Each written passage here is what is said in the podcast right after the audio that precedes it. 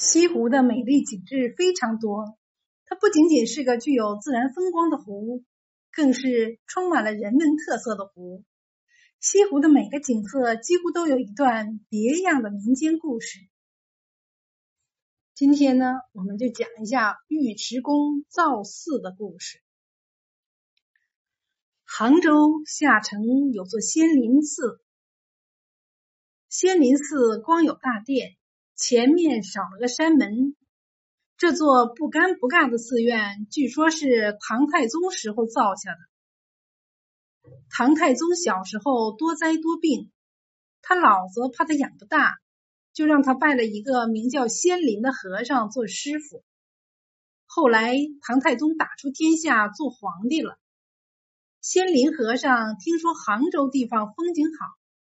就要唐太宗在杭州造一座顶大的寺院，让他养老。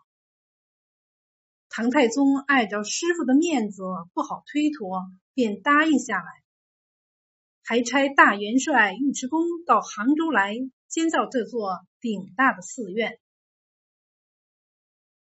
仙林和尚跟尉迟恭到了杭州，俩人便商量这座顶大的寺院到底要造多么大。仙林和尚说：“这寺院是皇帝的师傅养老的，非同小可，至少也得圈他五里地皮。”尉迟恭一听，火起来：“谁见过五里大的寺院呢？我没当大元帅的时候，和七八个徒弟做生活，家里打铁的工棚炉房也不过五丈见方。你一个老和尚！”除了吃饭、困觉、念经，又不做别样生活，要那么大的地方做啥？给你圈五十丈地皮造寺院，也算碰顶了。仙林和尚漫天计价，尉迟恭就地还钱，两个人从早晨争到了天黑，也没个结果。第二天一早，仙林和尚差人请尉迟恭再去商量。尉迟恭到了仙林和尚的门口。刚刚跨下马鞍，只听仙林和尚在屋里大喝一声：“圣旨下！”尉迟恭一听圣旨下，只好趴在地下磕头。仙林和尚笃定的站在屋内念圣旨，一字一板，拖长声调，慢慢来。几十个字的圣旨，足足念了半个时辰，念了一遍又一遍。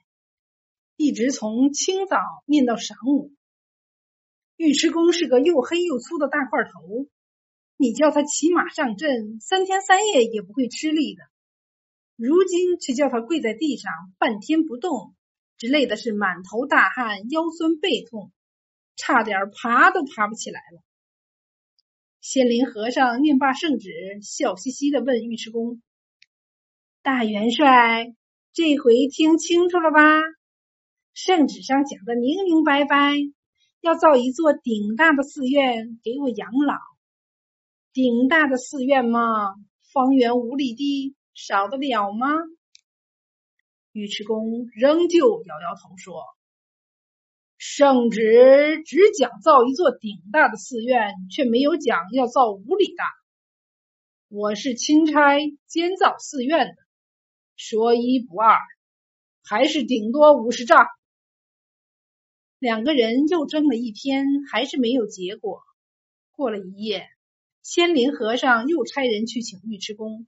尉迟恭心想：这个刁和尚让我跪了半天，我也要他叫他尝点味道。就从箱里翻出了一柄碧玉如意，藏在怀中，骑着马去了。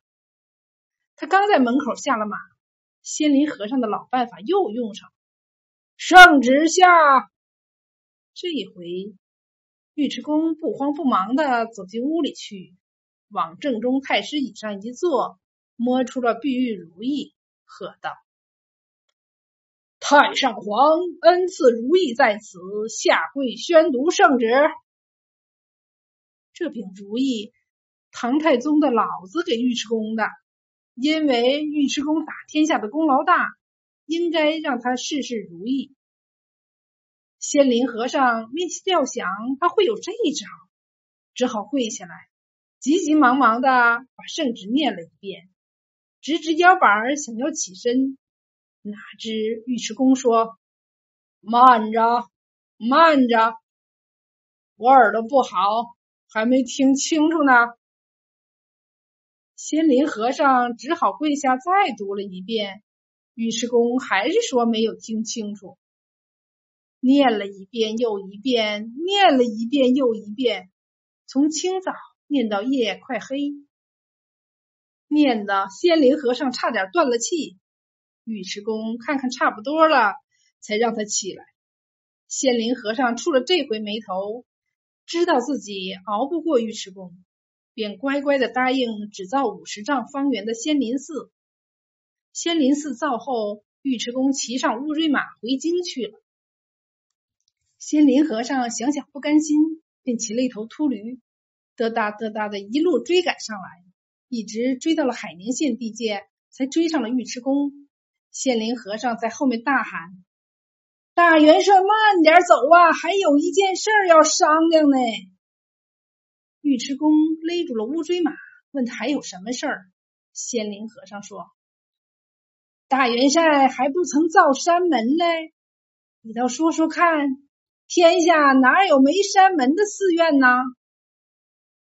尉迟恭想想也是，就答应再给他十丈地皮，在寺前补造一个山门。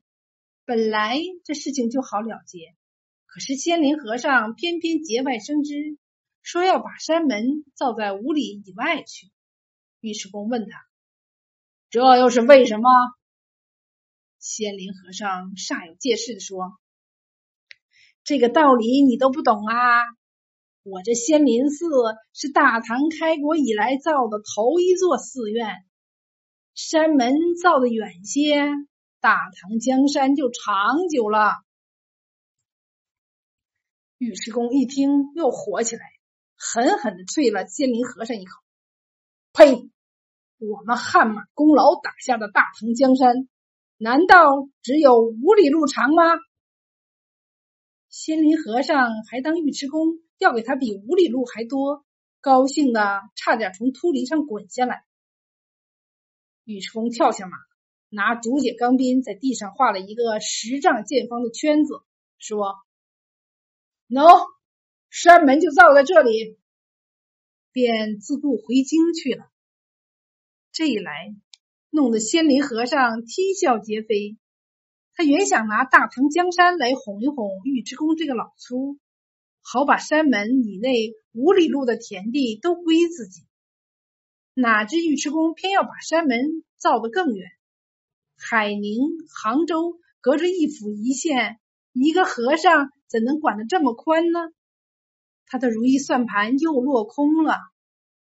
直到如今，这座仙林寺还是老样子，寺院坐落在杭州，山门却孤零零的造在海宁。